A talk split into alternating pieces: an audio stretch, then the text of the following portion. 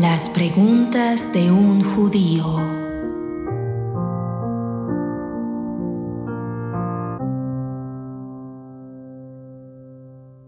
El Shaykh Mufid narra del Imam Sadiq y este a su vez del Imam Bakir, quien a su vez narra del Imam Zainul Abidin, que el Imam Hussein, la paz sea con todos ellos, expuso lo siguiente.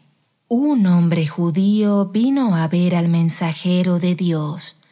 La paz y las bendiciones de Dios sean con él y su bendita familia.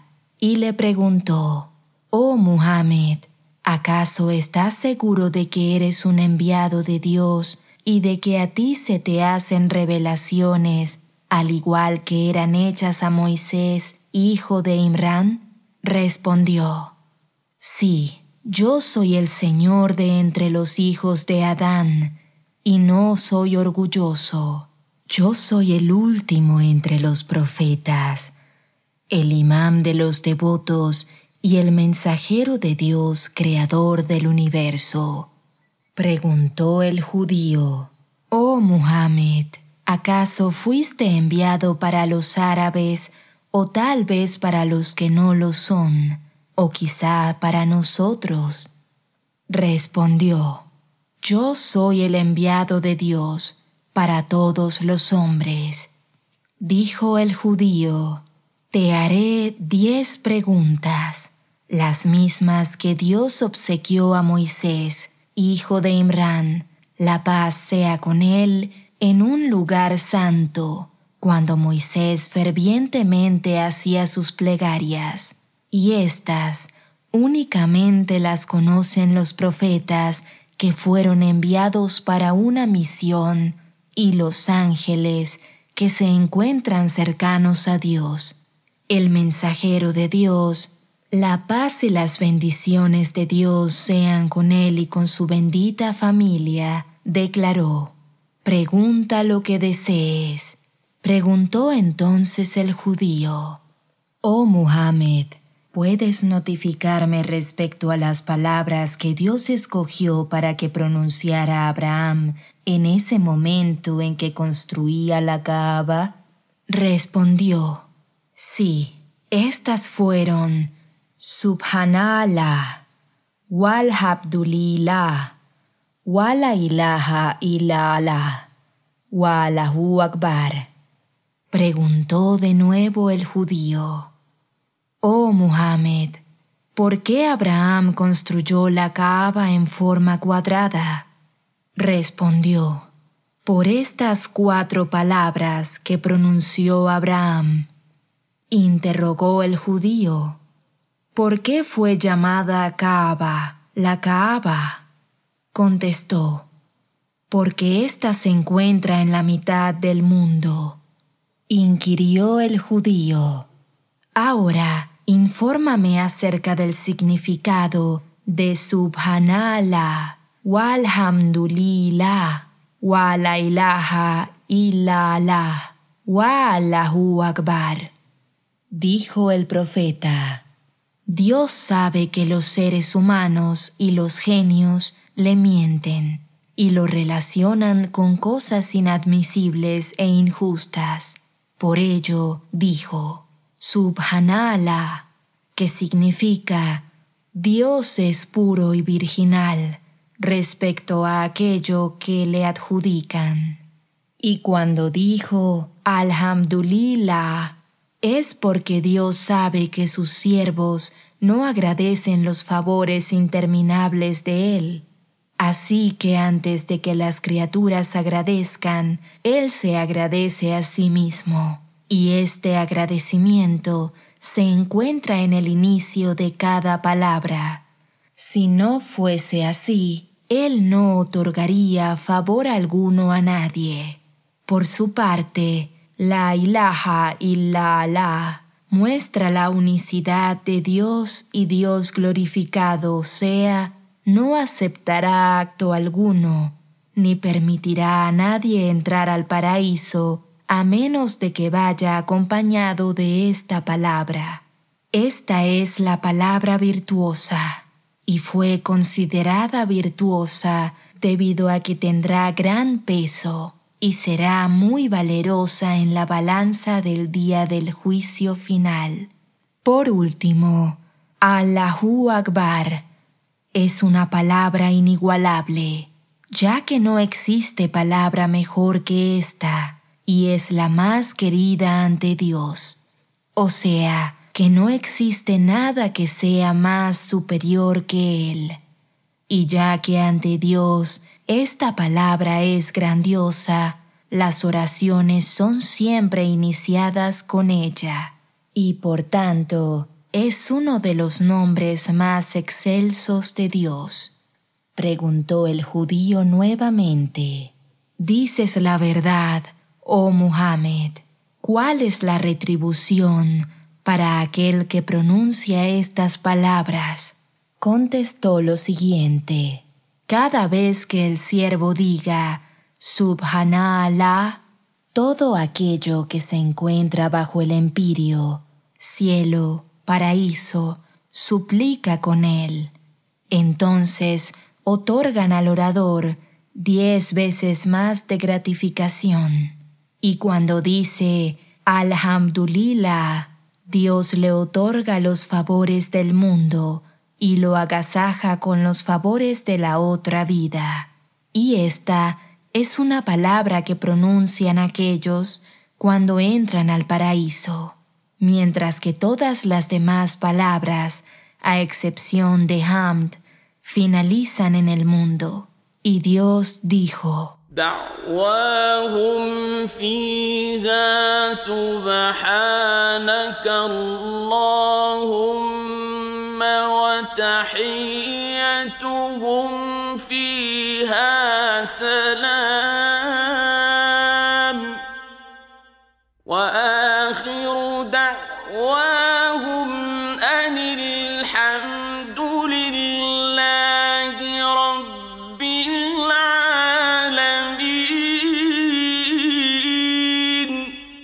Su saludo allí será paz y terminarán con esta invocación. Alabado sea Alá, Señor del universo. Sagrado Corán, capítulo 10, versículo 10. Pero la recompensa de aquel que diga la ilaha y la alá es el paraíso. Y esto es lo dicho por Dios.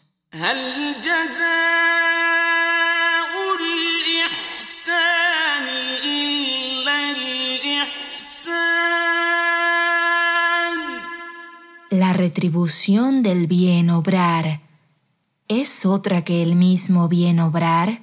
Sagrado Corán, capítulo 55, versículo 60. En cambio, el premio para aquel que diga Allahu Akbar es el grado más elevado en el paraíso y el mejor lugar ante Dios. El judío dijo, Ciertamente dices la verdad, oh Muhammad. Has contestado a la primera de las diez preguntas. ¿Me permites hacerte la segunda pregunta? Respondió, pregunta lo que desees. Dijo esto mientras que a su diestra se encontraba el arcángel Gabriel y a su siniestra el arcángel Miguel, quienes le ayudaban a responder. Entonces el judío hizo su segunda pregunta. ¿Por qué recibiste los nombres de Muhammad, Ahmad, Abul Qasim, Bashir, Nadir y Daí? Contestó de esta manera, Muhammad, ya que soy elogiado en el cielo, Ahmad, porque soy alabado en la tierra, Abul Qasim, debido a que Dios exaltado sea, dividió el fuego infernal entre los incrédulos y descreídos, de los antepasados y los venideros. Bashir, porque aquel que me obedece, le doy la buena nueva del paraíso. Nadir, ya que aquel que no me obedece, lo atemorizo con el fuego. Y de ahí debido a que yo invito a los hombres a la religión de mi Creador. Esto es el Islam. Dijo el judío. Ciertamente dices la verdad, oh Muhammad. Ahora contesta a mi tercera pregunta. ¿Por qué Dios glorificado sea hizo obligatorio para tu gente las cinco oraciones durante las horas del día y la noche en cinco diferentes momentos? Respondió, cada vez que llega el inicio del declive del sol, después del mediodía, y éste se encuentra en el meridiano, en el punto más alto, destinado para éste, comienza a descender y toda la creación implora a Dios. Esta es la hora en la que mi Creador me envió su misericordia. Es por ello que Él hizo obligatorio para mi gente y para mí la oración en este momento, ya que dijo, Hace la salá desde el declive del sol Sagrado Corán, capítulo 17, versículo 77. Esta es la hora en que el día del juicio final traerá al infierno a los incrédulos. Por eso Dios prohibirá al fuego que toque el cuerpo de aquellos creyentes que en esos momentos se encuentren realizando la oración en posición de prosternación inclinados o de pie. En cuanto a la oración de la tarde, esta es la hora en que el profeta Adán, la paz sea con él, comió del árbol prohibido, acto que provocó su expulsión del paraíso. En consecuencia, Dios hizo obligatorio para sus descendientes, los del profeta Adán, esta oración hasta el día del juicio final es una de las oraciones más queridas ante Dios. Por ello, mi Creador me advirtió que entre todas las oraciones cuidara especialmente de observar esta. Dios dijo,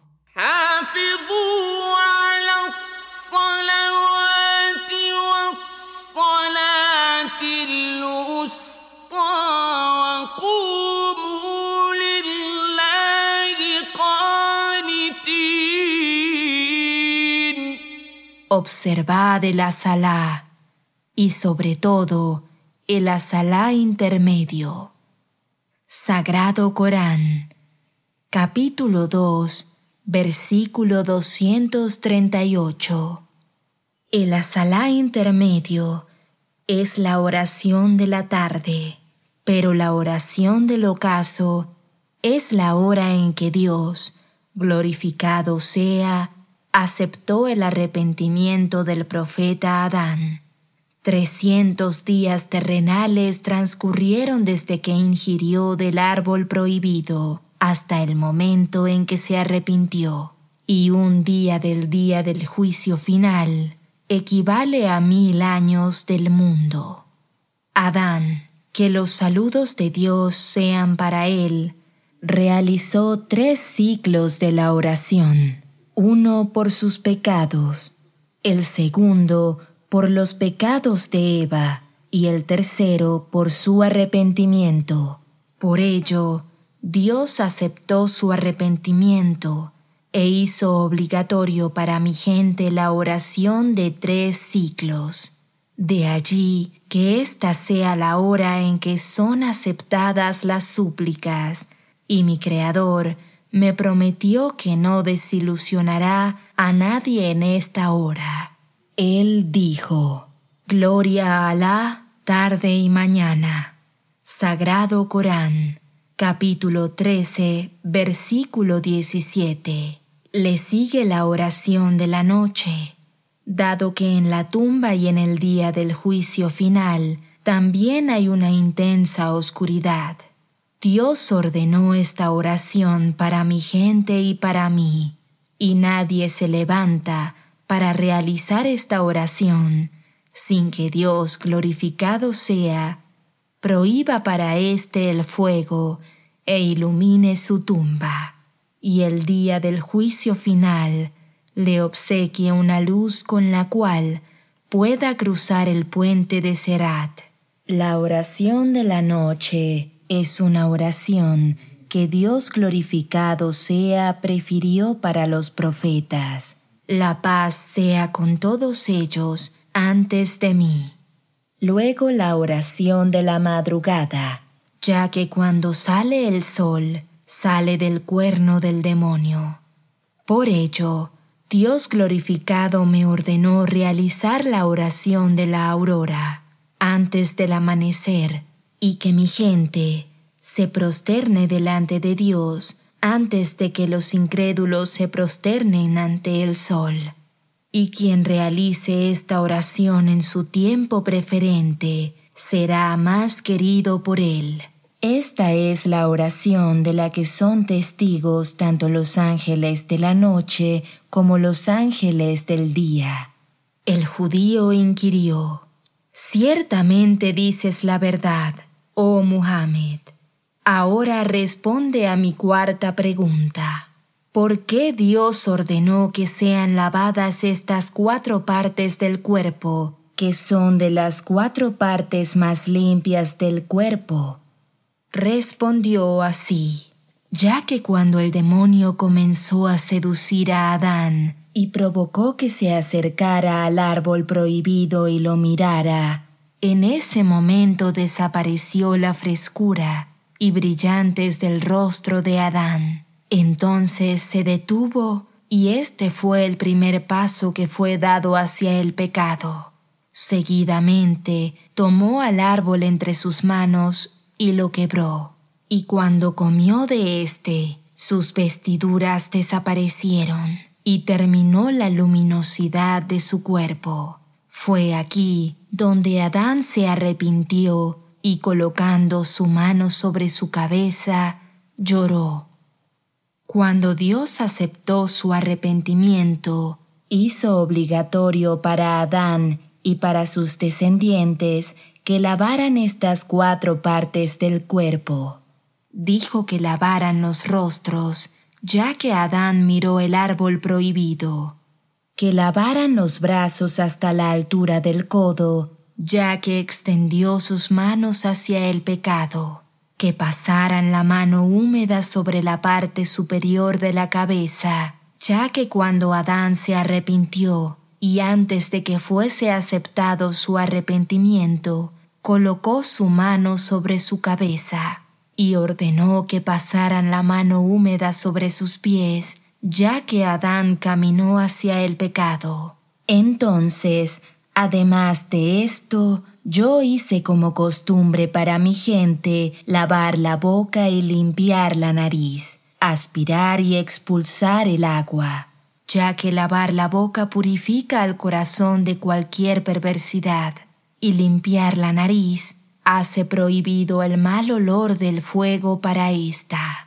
El judío realizó otra pregunta. Ciertamente dices la verdad Oh Muhammad, ahora dime, ¿cuál es la recompensa para aquel que realiza la ablución tal y como tú dices? Contestó, la primera vez que la persona toca el agua para la ablución, el demonio se aleja de él, y cada vez que lave su boca, Dios ilumina con la luz de la sabiduría su lengua y corazón, y cada vez que lave su nariz, Dios lo protege de las penalidades de la tumba y el fuego infernal, pues cuando lave su cara, Dios aclarará su rostro el día en que todos los rostros obscurecerán. Y cada vez que lava sus brazos hasta la altura de los codos, Dios prohíbe que el día del juicio final le coloquen los brazaletes de fuego que son colocados ese día. Cada vez que pasa la mano húmeda sobre su cabeza, Dios limpia sus pecados, y cada vez que pasa la mano húmeda sobre sus pies, Dios hace que sus pasos sean firmes. Ese día en el que los pasos de todos aquellos que cruzan el puente de Sarat, el día del juicio final, son inseguros. Inquirió el judío. Ciertamente dices la verdad, oh Muhammad.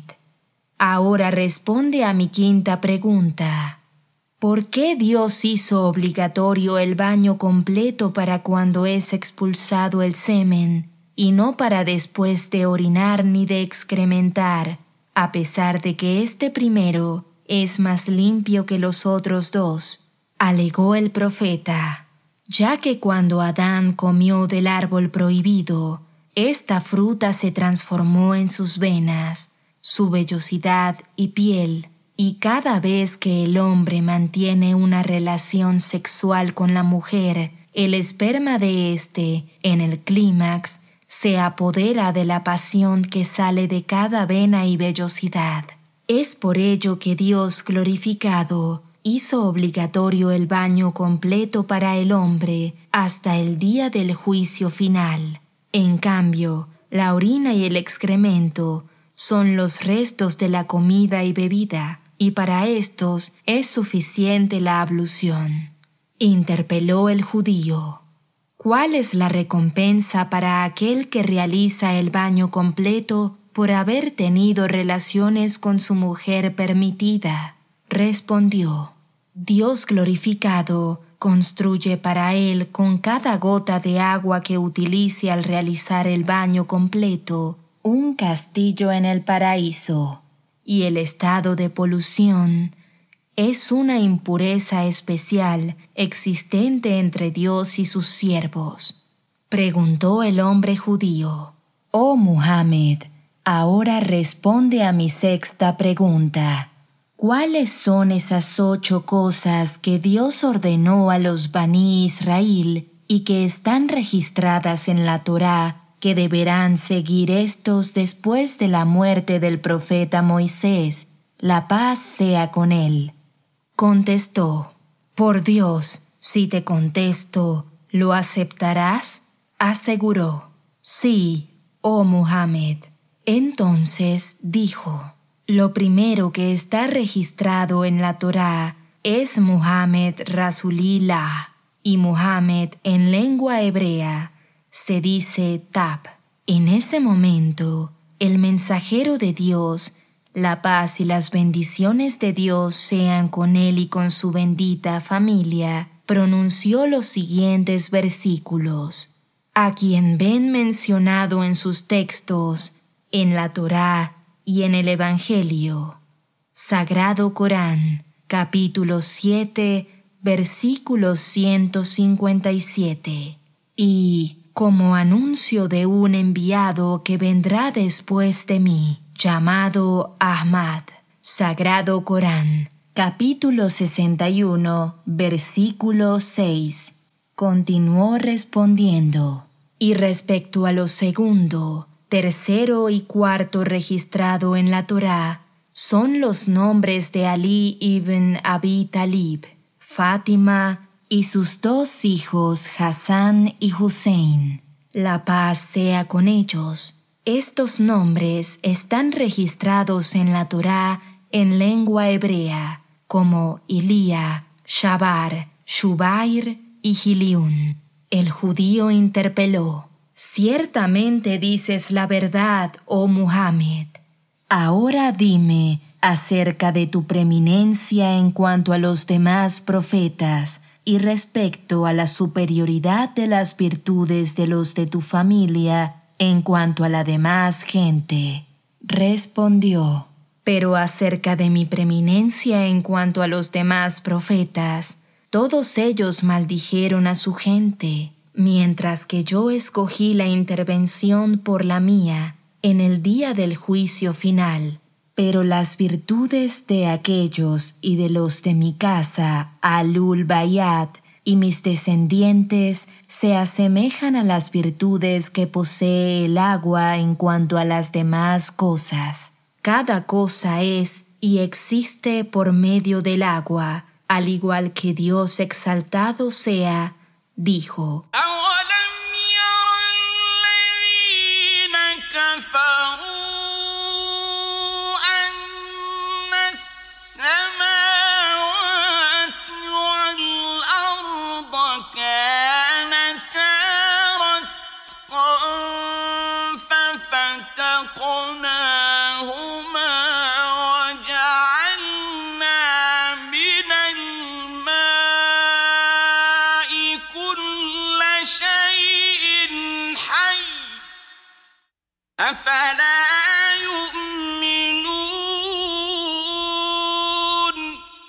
¿Y qué sacamos del agua a todo ser viviente?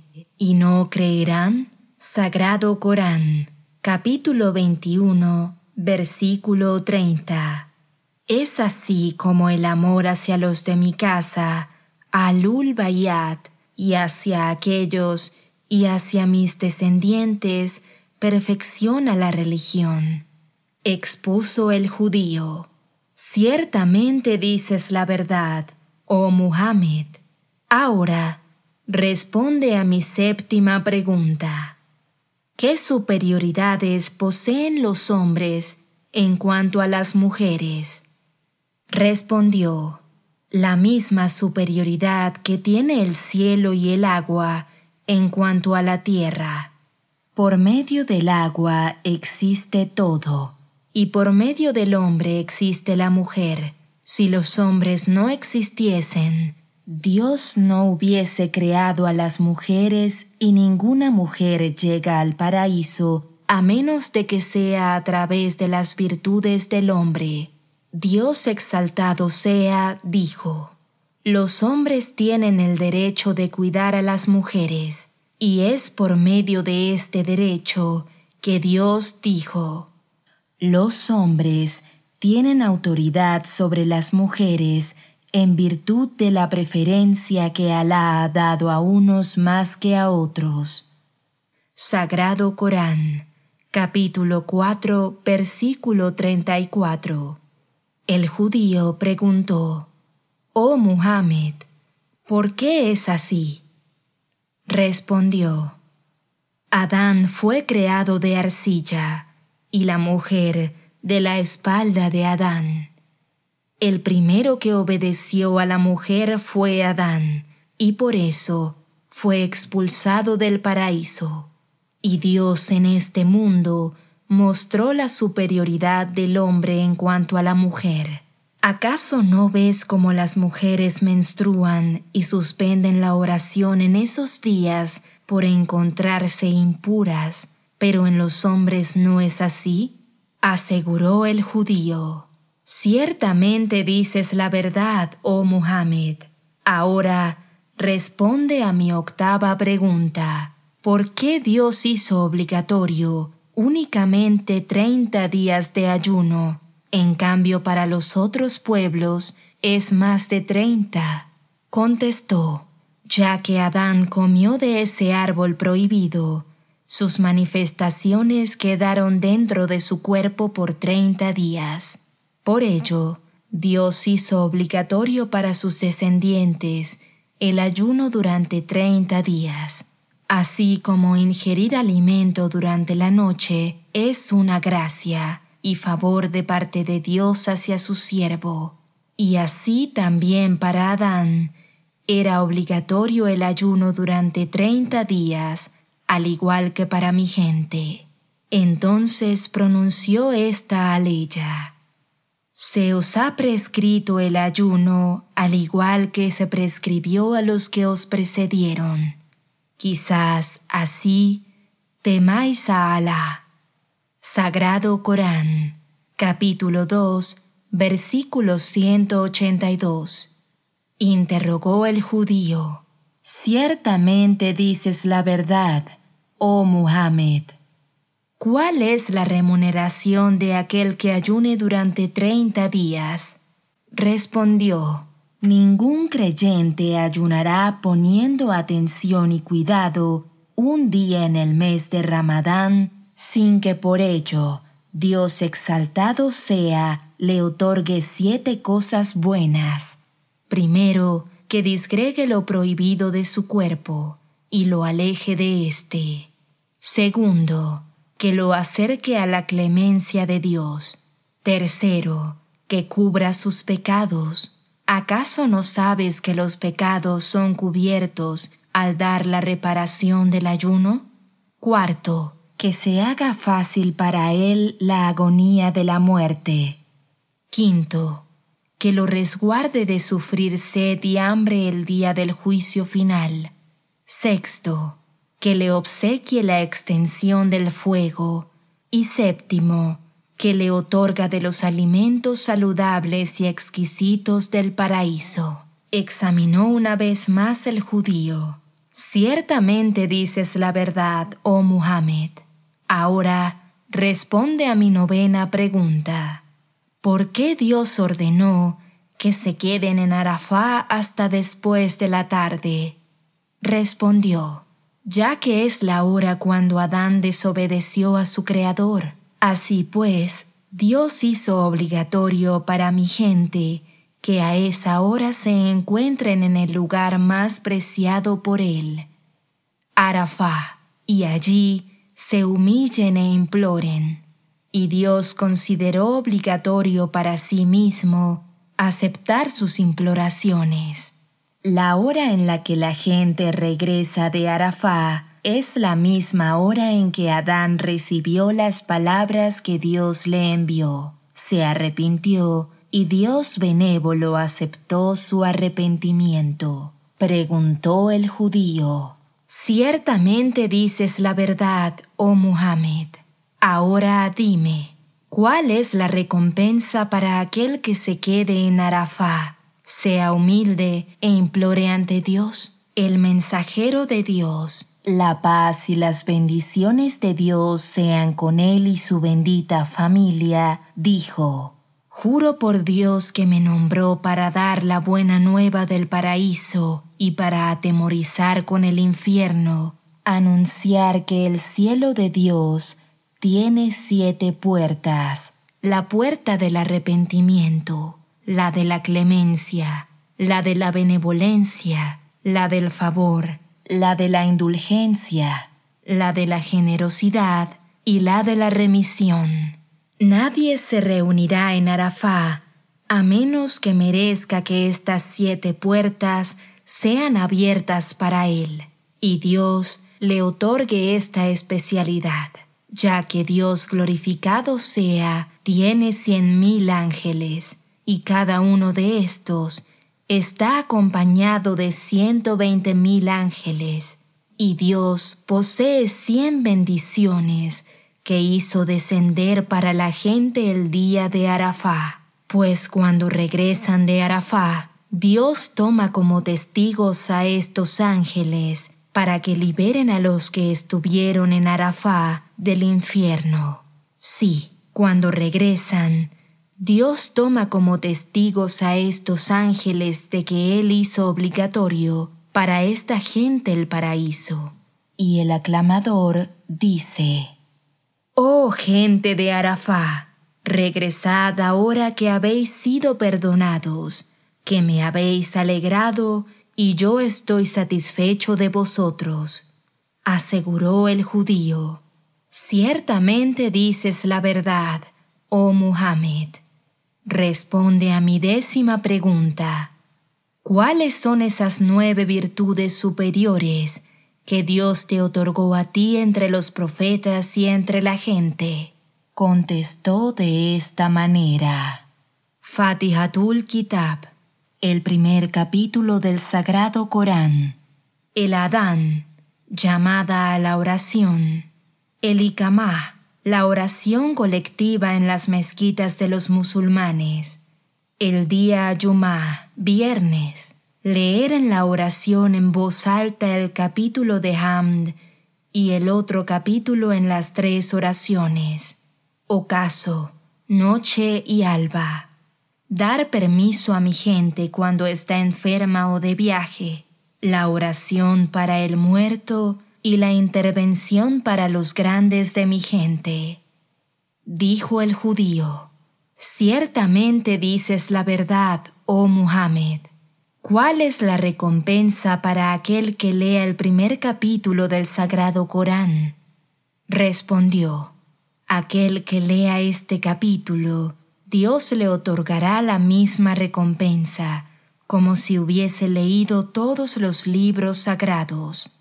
Y respecto al Adán, el muecín de mi gente se encontrará entre los profetas, los veraces y los mártires, pero en la colectividad, las filas, en la oración colectiva de mi gente son iguales a las filas de la oración de los ángeles del cuarto cielo, y un ciclo de la oración colectiva equivale a 24 ciclos, y cada uno de estos ciclos 24 ciclos es más estimado ante Dios que las oraciones de 40 años. El día viernes, por su parte, es el día en que Dios reunirá al primero y al último para entregar las cuentas. Así que ningún creyente se dirigirá a la oración del viernes sin que por ello Dios aminore en él los temores del día del juicio final. Y esto ocurre después de ser pronunciados los sermones del imam, que es cuando Dios se apiada de todos los hombres y mujeres creyentes, y pronunciar en voz alta esas tres oraciones cada vez hasta donde llegue a escucharse su voz. Así el fuego se alejará de él, y el puente de Sarat se ensanchará para él, y le otorgarán una luz para que se dirija hacia el paraíso. En cuanto al permiso, cuando se está enfermo o de viaje, Dios aminorará los temores del día del juicio final para aquellos de mi gente que reciban permiso, tal y como está especificado este permiso en el Sagrado Corán. Respecto a la oración del muerto, Ningún creyente realiza la oración del muerto a menos que el día del juicio final sean de los que interceden o de los que son intercedidos. Pero mi intercesión es por aquellos de mi gente que realizaron un pecado mortal, a excepción de los que asociaron o fueron dictadores o quitaron el derecho de los hombres. Estos no cuentan con mi intercesión. Dijo el judío, Ciertamente dices la verdad, oh Muhammad. Ahora tengo fe en tu profecía. Atestiguo que no hay Dios más que Dios único, y que no tiene socio alguno, y que Muhammad es su siervo y su enviado. Y atestiguo que tú eres el último de los profetas y el líder de los devotos y el enviado del Señor del universo. Entonces el judío sacó una hoja blanca de su manga y todo aquello que el mensajero de Dios, la paz y las bendiciones de Dios sean con él y con su bendita familia, había dicho, estaba registrado en ella. Luego continuó, Oh mensajero de Dios, Juro por el Dios que te nombró su mensajero, yo extraje esto de las tablas que Dios envió a Moisés, hijo de Imran, sin agregar nada. Yo he leído cien mil veces los versículos de la Torá. Ningún capítulo leía menos de que en éste se encuentre mencionado de diferentes formas tu nombre. Y leí en la Torá respecto a tus virtudes al grado que caí en la duda y el asombro. Oh Muhammad, yo durante cuarenta años borré tu nombre de la Torá y nuevamente lo encontraba registrado en esta. Y yo había leído allí que las respuestas a estas preguntas nadie las conocía sino tú, y que cuando respondieras a ellas el arcángel Gabriel estaría a tu diestra y el arcángel Miguel a tu siniestra. El mensajero de Dios, la paz y las bendiciones de Dios sean con él y con su bendita familia, dijo, Sí, en este momento el arcángel Gabriel se encuentra a mi derecha y el arcángel Miguel a mi izquierda. Y saludos sean para Muhammad y su familia. FátimaTV.es si todavía no son miembros de Fátima TV, les explicaré cómo hacerlo. La mejor forma es a través de WhatsApp. Agrega a los contactos de tu celular el número de Fátima TV y envíanos tu nombre por esa misma vía. Nuestro número es más 54 938 15 39 0737.